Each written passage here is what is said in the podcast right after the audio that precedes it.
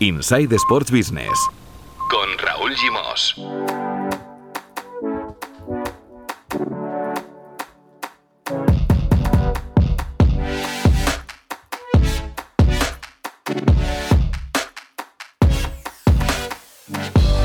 Muy buenas, bienvenidos y bienvenidas al podcast de Sports and Life dedicado al negocio del deporte. Hoy nos va a salir un capítulo un poco diferente a lo que es habitual porque tenemos un invitado especial en las oficinas centrales de Sports and Life en Rambla Cataluña número 2 en Barcelona. Se trata de Uriol Bosch, el director de la serie documental Pau Gasol. Lo importante es el viaje que se ha estrenado recientemente en Amazon Prime Video. Vamos a hablar de este docu y en general de documentales eh, deportivos, de la industria de los documentales deportivos con Uriol Bosch, con Pau Michans, nuestro experto en la materia, y con los fijos Marcos López y Mar Menchen de Tu Playbook.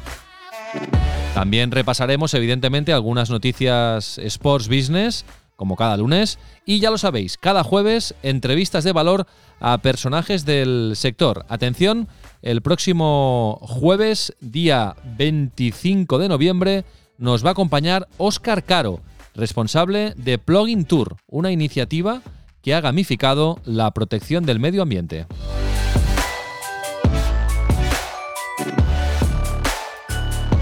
Hola Menchen, ¿qué tal? Muy buenas. ¿Qué tal? ¿Cómo estamos? ¿Cómo va todo por tu playbook? ¿Todo bien? ¿Todo en orden? Bien, la industria, la verdad que, no para y últimamente ya ni en fin de semana. Bueno, eh, hoy nos has comentado que querías hablar de la asamblea, de la, no sé si asamblea, junta, no sé cómo le llaman, en Madrid, de la asamblea de socios del Real Madrid, que ha sido este último fin de semana y tomaste buena nota de todo lo que dijo Florentino Pérez. Fue, hoy creo que leía Juan Jupayás en La Vanguardia, decía que todo se aprobó al estilo norcoreano, es decir, sin, sin debate, sin discusión, casi por unanimidad. Pero bueno, hay, chicha, ¿no? Que nos quieres explicar.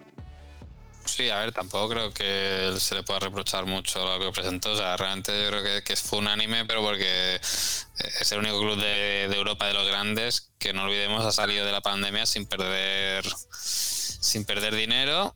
Y es verdad que yo creo que hay una confianza más, no sé llamarle ciega, pero hay una confianza mucho más clara en todo lo que propone. O sea, que igual que el socio aquí en Barcelona puede dudar eh, de si lo que plantea el presidente tiene sentido o no, yo creo que ahí no cuestionan el, lo que propone y no sé si es por dejadez o por porque oye es un líder confía en lo que propone y consideran que si él dice que va así es que tiene que ser así por el bien del por el bien del club. Pero bueno yo creo que de hecho Florentino lo esconde en su discurso. Siempre habla de la unidad y que es una de las grandes fortalezas del, del Real Madrid. Yo también lo pienso lo pienso así y luego Superliga nos dejó algún detallito pero pero bueno, yo creo que un poco lo que ya sabíamos, que en el fondo aquí no es tanto una cuestión de, cuánto dinero, sino de quién gestiona ese dinero, porque Florentino habla de, de, la autogobernanza y de, y de la autogestión y de la libertad de los clubes. Y luego una cosa interesante que ha pasado más desapercibida, pero que Florentino se confirmó que toda la explotación del Bernabéu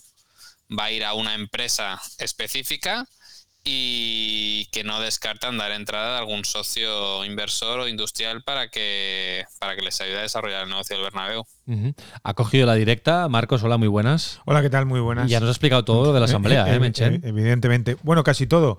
Que, eh, que pidió un crédito de 275 millones de euros para ampliar el Bernabéu. Es decir, eh, el Bernabéu se va, se va a disparar prácticamente a, las mismas cifras que, el Spy Barça, aunque con mejores condiciones técnicas, porque era, si no me equivoco, Marc, para el invernadero, algo que no estaba previsto inicialmente. Lo del césped eh, eh, retráctil, ¿no? Exactamente, césped artificial retráctil que se esconde, es una es una obra realmente espectacular a nivel de, ingeniería que permitirá que tú puedas jugar un, un partido de, de, la NBA un torneo de tenis o cualquier otro acontecimiento deportivo en el mismo Bernabéu. Algo que de momento el Barça en el nuevo Camp Nou no tiene previsto. Oye, Marc, un, par de cosas de las que has dicho. Eh, lo del socio para explotar eh, la gestión del Santiago Bernabéu, eh, para, para, el día a día o la gestión, digamos, más, más económica de buscar socios comerciales? Pues es que no quedó muy no quedó muy claro. Eh, la primera, el primero que está por la libre fue el confidencial y ahí se hablaba únicamente de todo lo que fuera el negocio no vinculado al día de partido. Eh, Florentino en su exposición habló de todo el negocio del, del Bernabéu, por lo tanto yo entiendo que a lo mejor las cuotas de socios y abonados no, pero que todo lo que es taquilla, espacios VIP y, y demás sí que entra en, en el paquete. A mí lo que me gustaría saber es un poco eh, con quién han hablado de la NFL y, de la NBA para, decir que ahí se van a poder jugar partidos. Porque cuando la NFL ha hablado de expansión internacional, ellos siempre hablan de que a lo sumo, después de Londres, lo único que se plantean es ir a Alemania a jugar partidos y la NBA pues un poco lo mismo, o sea, solo juega partidos de exhibición en países en sitios donde hay pabellones que estén a nivel de talla. No sé si la reconversión esa que se puede hacer del Bernabéu da, da la talla. Y sí que es verdad que yo creo que hay mucha de esta cosa que no está en el Camp Nou metida, porque el Camp Nou sí que tiene el, el Barça sí que tiene el Palau Blaugrana nuevo para hacer todo ese tipo de, de eventos que recordamos que el Real Madrid no tiene pabellón pabellón propio, juegan el Wizzing, por lo tanto ese partido de tenis, ese partido de NBA, eh, esas ferias y congresos, claro, el Barça eso se podría plantear hacer en el, en el Palau y no tener que fastidiar el, césped. Que por cierto, ahora me has abierto un hilo, tenía la noticia guardada para después, pero ahora que hablas para de la NBA, eh, la noticia es que la NBA ha firmado con Abu Dhabi, con el Departamento de Cultura y Turismo de Abu Dhabi, para ah, hacer partidos de de entrenamiento eh, eh, durante eh, el mes de octubre de 2022. Por tanto, sigue abriendo mercados, Mark. Yo creo que es interesante la noticia, la, NBA, que ahora pues, ha llegado a este acuerdo con, con Abu Dhabi, para, para que se puedan jugar partidos de pretemporada allí. No, hombre, ahí donde hay pasta hay alegría y yo creo que ahí pabellón, pues sí, tendrán de última generación. Yo creo que les permite llegar a una región que que no tienen presencia tan, tan física, pero en la que sí que es verdad que hay mucha gente dispuesta a gastarse dinero por, oye, pues lo que un europeo pagaría 100 euros por una entrada, pues allá a lo mejor te clavan 300. Oye, y volviendo a Florentino, para acabar, el hilo de la Superliga, hazme F5, em, ¿dio alguna pista de mm, por dónde pueden ir los siguientes pasos, Florentino? Bueno, quedó claro que van a ir hasta el final con el tema de la justicia europea y a ver qué resuelve el Tribunal General de la Unión, de la Unión Europea. Pero yo creo que se mantuvo en sus en sus 13. De hecho, yo creo que incluso diría que Marcos a lo mejor comparte, pero un discurso bastante desafiante hacia, hacia UEFA, porque llegó un momento que dijo eh, a, lo mejor hay que recordarle a UEFA quién es el quién es el Real Madrid, que, que hombre, pues, pues muy torero el, el soltarlo así, pero yo sigo manteniendo, que ya lo dijimos en su momento aquí en el podcast, que, aquí va a haber una negociación eh, sí o sí, porque, insisto, Florentino ayer no hablaba ni del hablaba del formato, pero por ejemplo el Barça ya no habla tanto del formato, se hablaba mucho de control económico y sobre todo de quién pone las normas. creo que los clubes lo que han dejado claro es que quieren dejar de ser un cliente de la UEFA y cobrar por jugar a poder decidir cuál debe ser el futuro de las competiciones, igual que pasa con las ligas nacionales. Sí, porque además aquí el, problema real es la gestión económica y la gestión comercial y la gestión deportiva de la Superliga. Eso es lo que quieren ellos. Es decir, eh, como bien dice Marc, pasar de ser clientes a ser dueños. Y ese es el gran problema que la UEFA no quiere perder el control económico, como tampoco lo quiere perder la FIFA, y en ese proceso de lucha, porque se están reordenando todas las estructuras deportivas eh, a nivel mundial, eh, ocurre con, la, con el Mundial de Clubs, ocurre también con la Liga de Campeones, ocurre con el Mundial, que como bien sabéis eh, se quiere hacer cada dos años en vez de cada cuatro, y creo que en el fondo esa frase suena un poco dura. ¿eh? Igual la UEFA no sabe quién es el Madrid. Por mm. supuesto que sabe la UEFA quién es el Madrid y por supuesto que la UEFA ha escogido otros socios, como es el Bayern, como es el PSG. Eh, ahora la ECA está presidida por Al-Khelaifi, el, propietario y presidente del, del Paris Saint-Germain. Y en ese reajuste, reequilibrio de poderes eh, que se está viviendo en el fútbol europeo, Madrid, Barça y Juve, curiosamente tres de los clubes con más historia, eh, se han quedado un poco desplazados. Bueno, para no hacer esperar más a nuestro invitado, Uriol, que nos está mirando con cara rara, porque estamos hablando de cosas raras. Hola, Uriol, ¿qué tal? ¿Qué tal? Bienvenido. Espera un momento que te subo un poco el volumen del micrófono.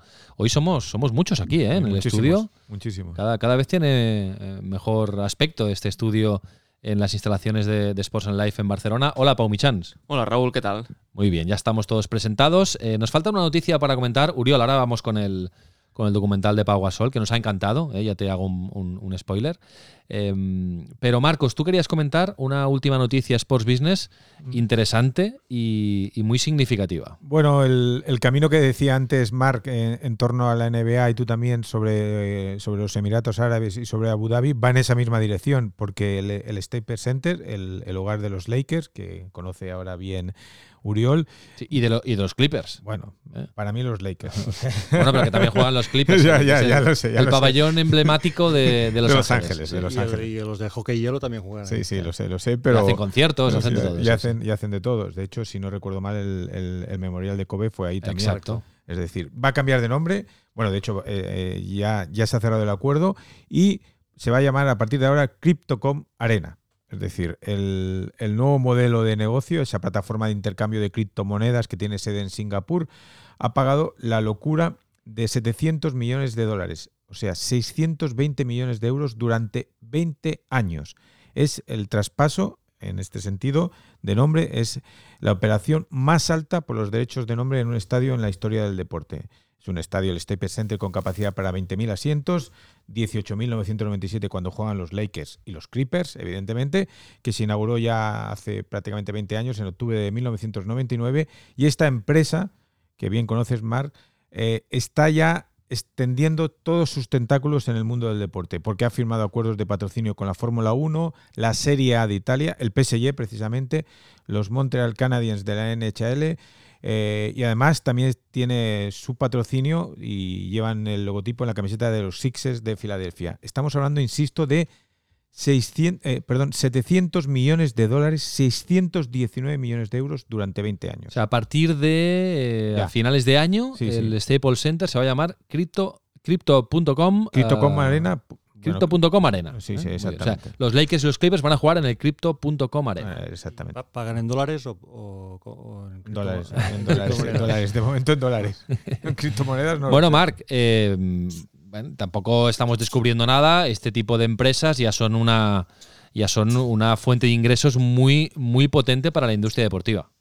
Sí, yo creo que es una alternativa a corto plazo que ha encontrado la industria del fútbol a lo que venía siendo las, las casas de apuestas, sobre todo aquí en, en España. Aquí la cosa es atinar con quién te con quién te alías, ¿no? Te puedes ir con los líderes del mercado, Crypto.com lo es en, el tema de la plataforma de, divisas, de Hyperlapse lo es en, la generación de vídeos, de vídeos un poco de, de memorabilia, lo tienes el caso del Barça, que se fue con una empresa eh, que no estaba entre las candidatas. Sí, y que tú ya dijiste, sí, tú ya dijiste, ya insinuaste, sí, ya insinuaste que ojo con esta empresa. Y mira, ya han roto, han roto ya el contrato ya se firmó sabiendo que ese tío tenía, tenía juicios pendientes, estaba acusado de, muchas cositas, pues al final te acabas cargando el, acuerdo. Al City le ha pasado lo mismo con otra empresa de NFTs eh, que era un partner regional, también lo ha rescindido porque no estaba claro ni, quiénes eran realmente ni de dónde salían los fondos. O sea que yo creo que aquí el, el gran reto del sector del deporte es ir con ojo con quién,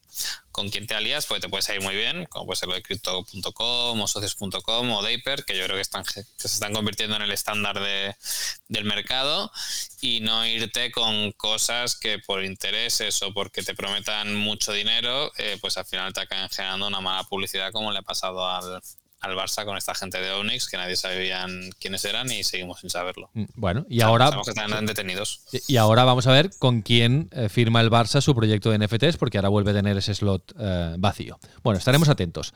Vamos a hablar ahora de este documental y de documentales deportivos.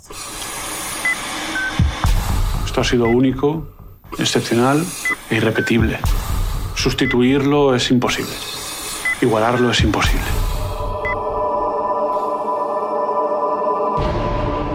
Este es el tráiler del documental, de la serie documental, porque son cuatro capítulos disponibles ya en Amazon eh, Prime. Pau Gasol, lo importante es el viaje. Ya hablamos con Pau Michans hace en el último capítulo de este podcast, de capítulo de los lunes, ya hicimos una buena crítica, Uriol, porque en general ha habido consenso entre los que ya lo hemos visto. Nos ha gustado mucho porque es un documental, una serie documental muy completa muy, muy rica en recursos, en imágenes, en declaraciones, en personajes, eh, bueno, a la altura de un personaje como, como Pau Gasol. Bueno, explícanos, Uriol, eh, cómo, cómo surge la, la idea de, de hacer este documental, si surge de ti, si surge de Pau, cómo, cómo se gesta eh, la creación de este documental. Bueno, pr- primero hay que entender que mi relación con Pau empieza en el 2006. eh, entonces, digamos que, que no es que él haya buscado un director para hacer su documental, sino que, digamos, yo ya venía en el paquete y a la hora de pensar en que él quería dejar su legado, se estaba acercando al final de su carrera. eh, cuando me contacta, es, él piensa que posiblemente eh, sea su última temporada en la NBA. Entonces él lo que me propone es hacer un documental eh, de seguimiento de la última temporada suya en la NBA y así también aprovechar y, y un poco cont- contar la, eh, pues, digamos, el, el legado deportivo. Lo que pasa que luego la cosa se complica porque él se lesiona, le operan dos Ah, porque empezáis a hablar del documental que a finales de 2018, Sí, eh, eh, cuando, cuando él se lesiona, ¿no? Cuando él ficha por los Portland. Trail Blazers, ya viene de una operación, parece que todo va bien, parece que ese será su último equipo en la NBA y ahí es donde nos planteamos, bueno, hacemos un seguimiento de esa, de esa temporada, ¿no? Lo que pasa que luego cae de la lesión tres días antes de, que, de su debut con los Portland y ahí cambia todo, porque eh, ahí es cuando los médicos le empiezan a decir que posiblemente ya se haya retirado. Entonces, eh, ahí la complejidad estaba en hacer un documental de un deportista haciéndole el seguimiento de cómo acaba su carrera cuando su carrera posiblemente ya haya terminado. Claro.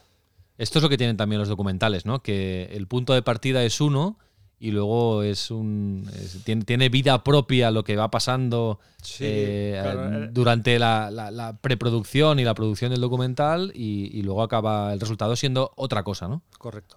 Ah, Sí, aquí la complejidad de un documental de estas características es, evidentemente, tener eh, el, el apoyo financiero para, para rodar un documental que es largo en el tiempo, que es costoso. Eh, tenéis que pensar que, que las imágenes de NBA o de FIBA o de, o de ACB o Euroleague no son, no son baratas y, evidentemente, cuando tú quieres ilustrar una carrera deportiva, eh, tienes que pasar por caja, ¿no? Las más caras son las de la NBA. Las más caras, no, las más caras son las del eh, el Comité Olímpico. Ah, sí. Sí, Ah, Juegos Olímpicos. Ah. Juegos Olímpicos, sí. Eh, sí, porque ahí ellos no es su negocio, con lo cual te piden lo que quieren. Claro. Eh, NBA sí que ha entendido que eso es un negocio, es un negocio eh, caro, pero entienden que tampoco se eh, pueden subir excesivamente los precios. ¿no? Claro.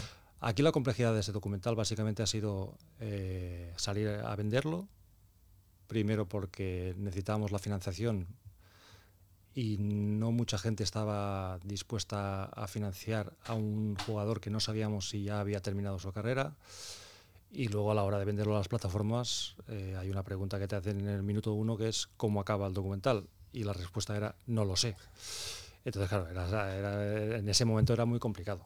Y hay que pensar que ahora eh, Pau Gasol, eh, pues después de, su anuncio de la retirada, de haber llegado a los Juegos Olímpicos, de haber vuelto en el Barça, pues está en boca de todos, pero era un momento en el que hacía mucho tiempo que estaba en el dique seco. ¿no?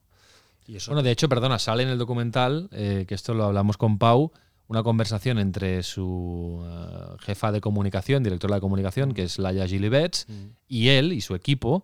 Y Laia dice, bueno, es que ahora mismo la gente no sabe qué estás haciendo, Pau. Ni, ni, ni La- Laia diciendo, hay que dar alguna entrevista para explicar tu situación, porque hay un vacío comunicativo alrededor de Pau Gasol, un misterio Sí, sí. que, que, bueno, puede ser contraproducente en algún, en algún momento, ¿no? Sí, sí, sí. eh, claro, en el, docu- el documental lo que intenta es eh, enseñar eh, máximo por dentro posible, ¿no? Y el, y el- y el dentro de Pau, tenéis que imaginaros que Pau, Pau es como una empresa en sí mismo. O sea, hay una cantidad de gente eh, asesorándole eh, bastante, bastante importante, ¿no? Y cada una de las eh, parcelas de, de ese negocio, pues, eh, claro, eh, digamos que defienden su, su campo de trabajo. Y las de- los de comunicación eh, están preocupados cuando hace dos meses que la gente no sabe qué pasa con Pau. ¿no? De hecho, creo que el Aya comenta que los periodistas le preguntan si sigue en Portland cuando ya hace tres meses que ya ha abandonado Portland y, eh, estaba en, en un quirófano en Barcelona el día exactamente 28 de diciembre del 2019, que es realmente cuando empieza el documental. eh, o sea, el, el, documental empieza el día antes del 28 de diciembre, que Pau me llama y me dice, mañana me operan, es una operación compleja mm, con células madre, es la última oportunidad que, que tengo de a ver si con eso reacciona el pie. Yo recuerdo que estaba de vacaciones con mi familia en un sitio donde no había cobertura. Cuando tuve cobertura vi siete llamadas de Pau y ahí se me acabaron las vacaciones y me metí en un quirófano con una cámara y ahí es, empieza el documental. Ahí es cuando dijimos, bueno, pues ya, ya tenemos el, el, arranque, ahora nos falta el final.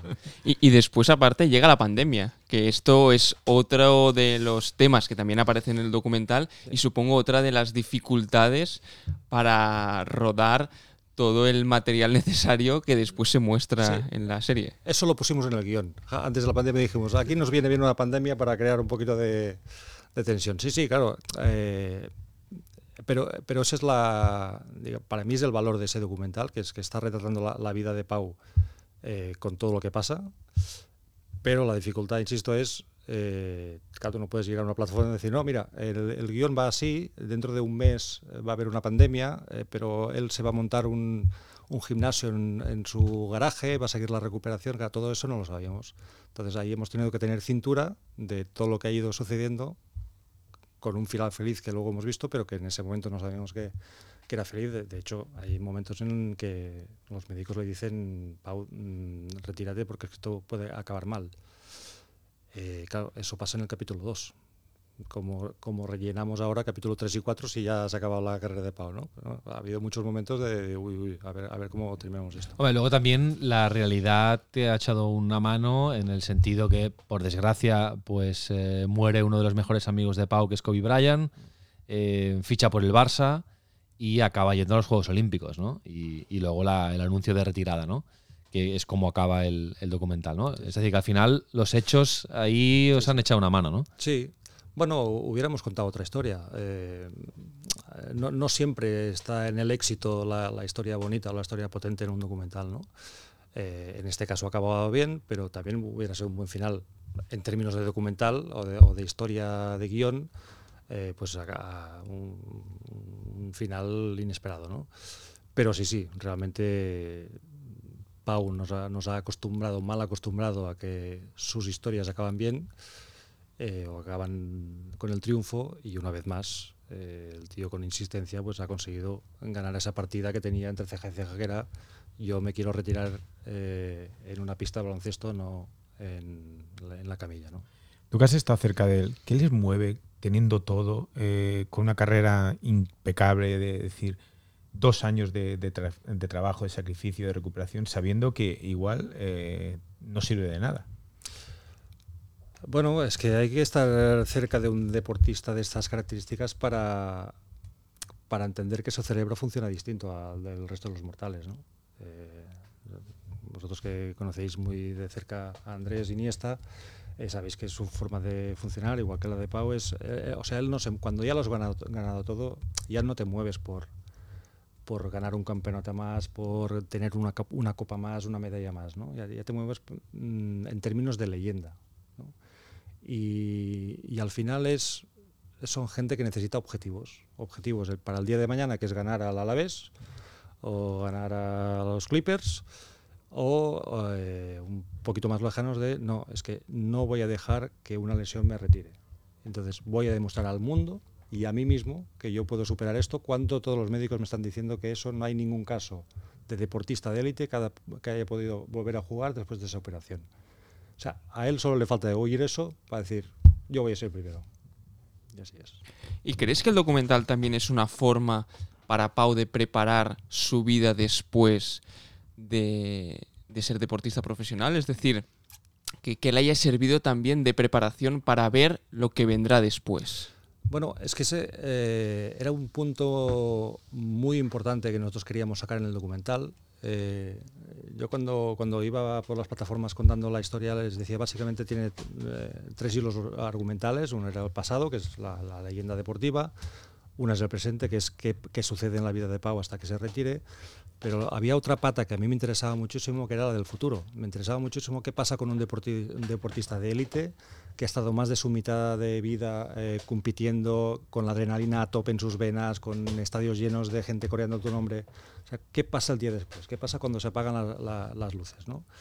Y eso es una cosa que habíamos hablado él y yo eh, en multitud de ocasiones y nos interesaba a los dos mucho, eh, primero, mm, ponerlo, eh, digamos que mm, enseñarlo para que la gente se cuestione eso, avisar de que eso es un momento muy, muy complicado para un deportista. De hecho, hay, hay datos estadísticos, de, creo que es un 8 de cada 10 jugadores de NBA se, divorcian eh, en menos de dos años, eh, otro tanto por ciento acaban en bancarrota. Es decir, claro, son gente que está acostumbrada a tener un ritmo de vida y un estilo de vida muy real, donde no te da tiempo a pensar, no te da tiempo a estoy bien, estoy mal, si no sabes que mañana te tomas un avión, juegas en Boston y al día siguiente juegas en, en Minnesota y pasas por casa, ves a tu mujer, pero estás un día y medio con tu mujer y luego te vuelves a ir.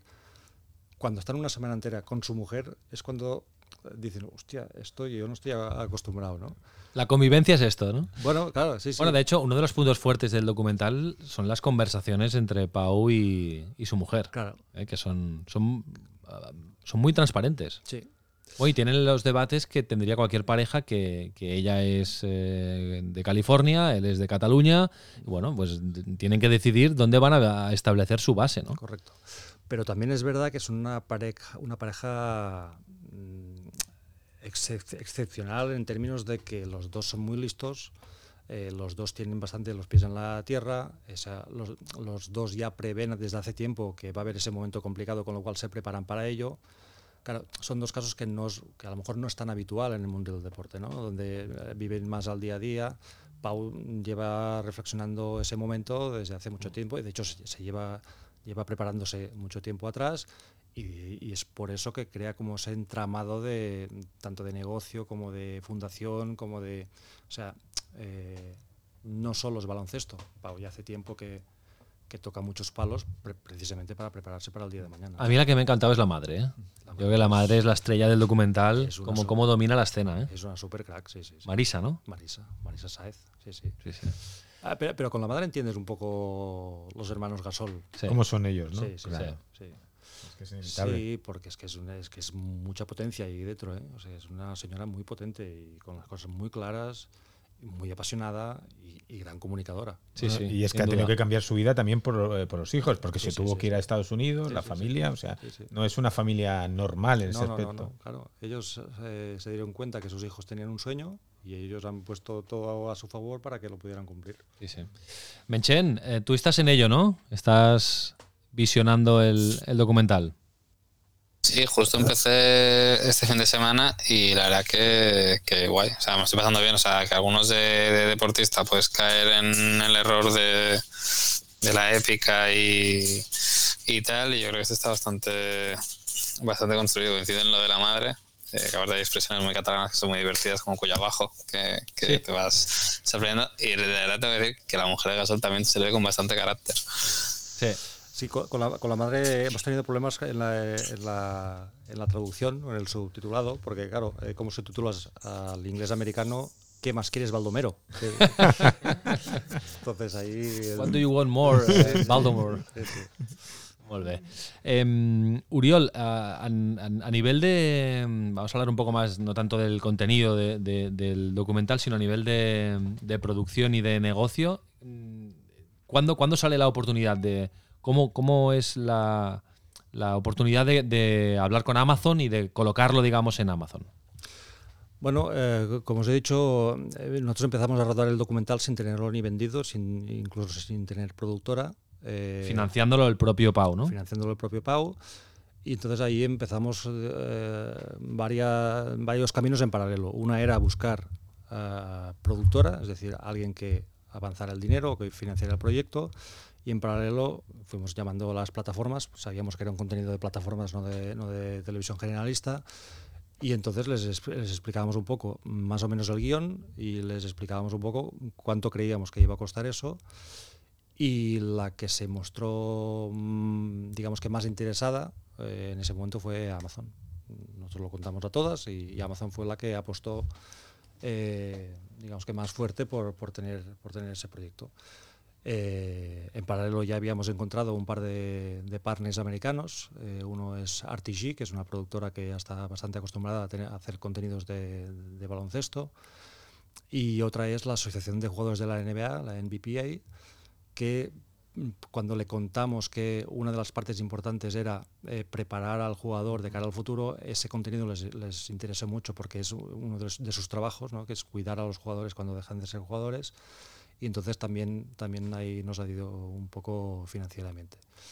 Entonces, a partir de ahí, pues ya, ya llevábamos dos o tres meses eh, rodando con Pau. Lo único que, fuimos es, que hicimos es seguir eh, el rodaje y en paralelo, pues ya intentar crear un poco de, digamos que de, equipo de trabajo para buscar pues, los entrevistados, para buscar las imágenes, para etcétera.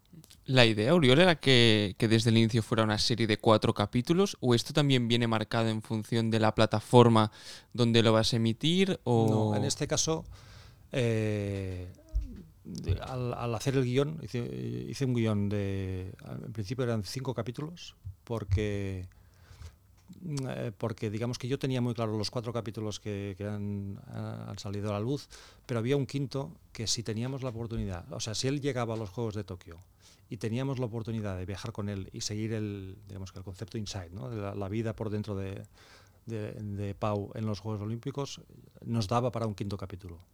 Pasa que luego te das cuenta de que, bueno, primero que ha habido la pandemia, era muy, muy complicado entrar en las instalaciones de Tokio y además hay un tema de derechos muy complejo de los Juegos Olímpicos que eso no nos permitió ni viajar ni, ni, ni tan siquiera enseñar los contenidos de los Juegos Olímpicos de, de, este año. ¿no?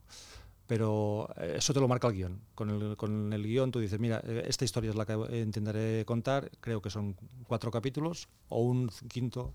De hecho, el acuerdo con Amazon era, vamos a hacer cuatro y si hay la posibilidad de ir, hacemos un quinto. A Uriol Bosch lo conocemos, Marcos, eh, recuerdas, ¿no? Desde hace ya algún tiempo, porque Uriol también es el director del documental Andrés Iniesta, el héroe inesperado, que por cierto se ha reestrenado recientemente en Movistar, está teniendo una, una segunda vida. ¿eh, Uriol, que recibimos mensajes de vez en cuando de amigos comunes que, nos hablan del documental. Y por lo tanto, Uriol es eh, una persona con muchísima experiencia en el campo de los documentales y ahora, pues también en el campo de los documentales deportivos. Y no sé, Uriol, si piensas que este, esta temática, este subsector, está viviendo ahora un momento muy dulce con, porque ya encontramos documentales de, de, temática deportiva. En Netflix hay muchísimos, en Amazon Prime, en Movistar, por supuesto, y desde hace mucho tiempo, en Rakuten, en HBO incluso. Mm. Eh, está viviendo un boom, ¿no? Un momento dulce. Sí, posiblemente sea una especie de burbuja, ¿eh? yo creo. O sea, es decir, eh, esto pasa mucho, de repente funcionan muy bien en, en, audiencia, pero la audiencia también se cansa.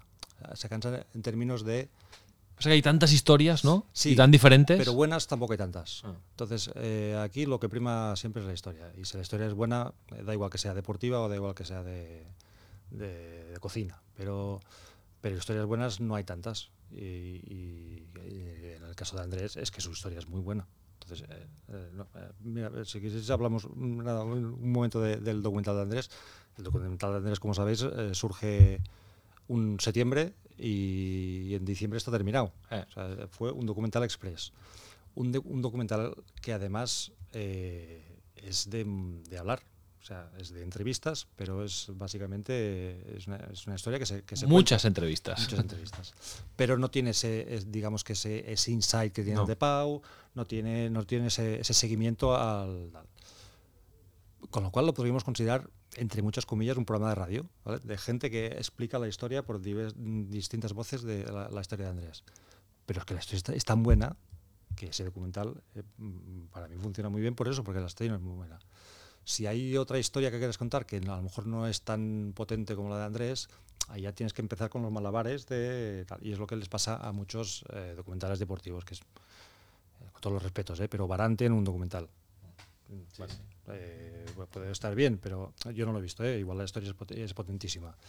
Pero yo creo que yo creo sí creo mucho en las historias potentes eh, y ya veremos dentro de un tiempo cuántos documentales de deportes se mantienen o no.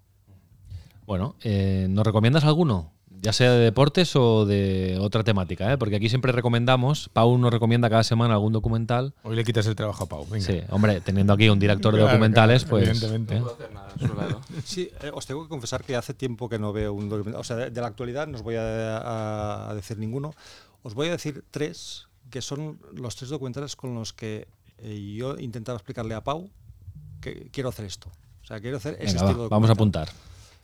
Uno era el de Serena Williams, en- porque Serena eh, abrió las puertas de su casa a, a tope para enseñar su vida. Entonces le decía, eh, ya, sé Quiero que, esto. ya sé que tú no eres Serena, ya sé que a lo mejor eh, habrá alguna puerta que no nos vas a abrir, pero necesito que me abras el máximo de puer- de puertas posible. Otro es el de uno que de, de Cristiano Ronaldo, creo que se llama Ronaldo, Mm. que para mí es el, yo es el primer insight como concepto de documental deportivo que yo veo, que es alguien que también abre las puertas. Este es, mucho, muy anterior al de Serena, pero para mí es el, primero que tiene ese estilo de enseñar la vida por dentro de, de, Cristiano.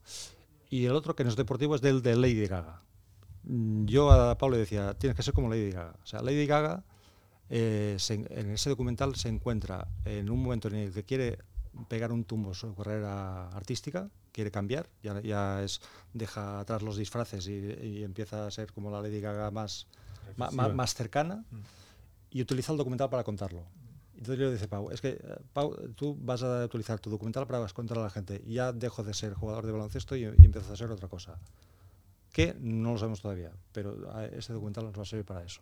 Muy bien. Ahora está buscando en Just Watch. El de Serena creo que no está en ninguna plataforma ahora mismo, ¿puede ser? Puede ser que no esté. ¿no? Claro, estos van y vienen. Sí, no, y son. ya- Y por cierto, han hecho una peli ahora de la vida de Serena y su padre, de las hermanas Williams, que se llama King Richard, más centrada en la figura del padre. Y aquí, perdona Raúl, supongo que el de Naomi Osaka también beberá mucho del de Serena porque también es un insight en toda regla de mundo del tenis, de los problemas psicológicos que tuvo, la siguen a todas partes.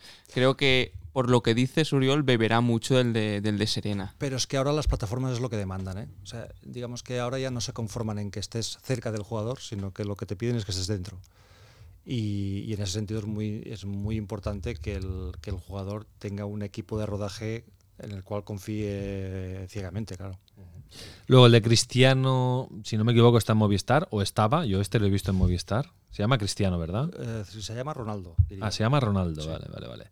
Y el de Lady Gaga, eh, aquí veo varios, pero no encuentro exactamente. ¿Sabes cómo se llama exactamente el apellido? Eh, Lady Bird? No, esta es otra, es una peli, sí, sí. Estoy haciendo un Just Watch en directo. ¿eh? sí, sí, sí. Bueno, luego en las notas del capítulo lo dejamos y, y ponemos el link en- de la plataforma donde se puede ver. Muy bien, Uriol, pues muchas gracias por las recomendaciones. Eh, se, se llama Five Foot Two. Ah, vale, aquí está. Ah, vale, pues sí, mira, está en Netflix. Ah, vale, Sí, perfecto. está en Netflix. Sí, sí. Disponible en Netflix ahora mismo. Es de 2017. Sí. Perfecto, pues muchas gracias Uriol por la visita, por las recomendaciones y nada, seguro que volveremos a hablar en el futuro porque estamos pendientes de, de tus fantásticas obras.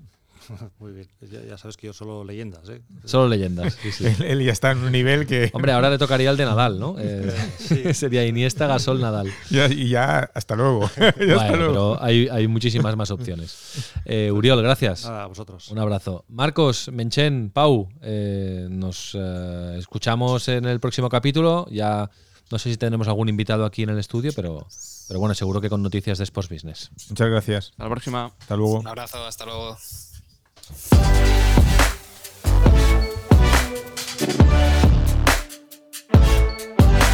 Inside Sports Business. Un podcast de Sports and Life.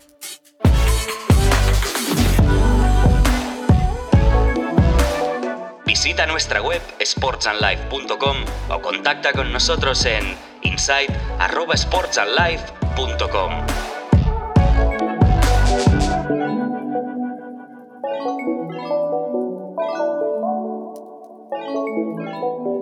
Nice to be in orbit.